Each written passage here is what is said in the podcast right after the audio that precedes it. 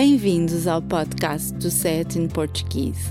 Este podcast pretende ajudar os aprendentes de português a entender um pouco melhor os provérbios e expressões idiomáticas usadas pelos falantes nativos. A expressão desta semana é entrar nos eixos. Parece-me que o seu significado é bastante óbvio e, consequentemente, vamos começar pelos exemplos de uso. O primeiro exemplo retiramos de um título de uma notícia desportiva. A Argentina entra nos eixos com a arte de Messi. E o segundo também é um título, mas desta vez de um blog brasileiro. O país precisa de entrar nos eixos. Outros exemplos seriam: No segundo ano da faculdade comecei a trabalhar e, porque deixei de ter tempo para ir às aulas, chumbei em quase todos os exames. No terceiro ano, tive de entrar nos eixos para fazer todas as cadeiras que tinha em atraso. Se queres voltar a viver cá em casa, tens de entrar nos eixos. Não podes simplesmente fazer o que te dá na gana. Eu prometo ser mais responsável e cumprir todas as tarefas. Eixo é uma linha reta, real ou imaginária, que divide em duas partes iguais ou simétricas os corpos ou as superfícies. Por exemplo, o eixo da via é linha longitudinal, que divide a faixa de rodagem em dois sentidos de circulação e que geralmente está assinalado com um traço branco.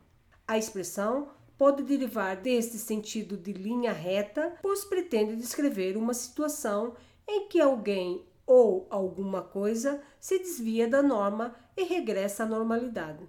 Mas a palavra eixo também pode ter um significado mais técnico. Em mecânica, um eixo pode ser uma peça onde se encaixam outros elementos que giram sobre ela. E poderá também ser deste significado que deriva a expressão, pois o eixo de um carro permite que as duas rodas se mantenham paralelas e não se desviam ou saiam dos carris por onde devem circular.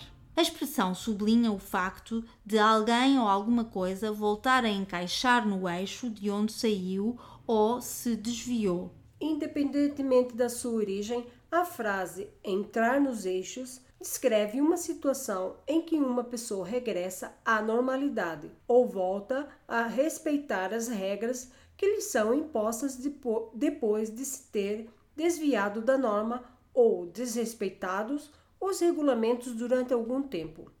No último exemplo, apresentamos uma outra expressão bastante popular: fazer o que nos dá na real gana ou fazer o que dá na real gana, cujo significado é simplesmente fazer o que se tem na vontade ou o que nos apetece. Eis dois exemplos de uso desta expressão. O meu filho adolescente está cada vez mais rebelde. Só faz o que lhe dá na gana. Agora deu para não tomar banho, acreditas? Tens de ter paciência. São fases. Em breve isso passa-lhe. Assim que me reformar, mudo-me para a minha casa de campo e só faço o que me der na real gana. Acho muito bem. Depois de uma vida estressante, tens todo o direito de fazer só aquilo que te apetece. Obrigada por ouvir o nosso podcast. Poderá encontrar mais informação sobre este e outros episódios e descarregar a transcrição do áudio no portal sayatinportuguese.pt. Por favor, ajude-nos a divulgar este podcast, recomendando-o a outras pessoas e partilhando-o nas suas redes sociais. Também ficaríamos muito agradecidos se fizesse uma recensão no iTunes. Até para a semana!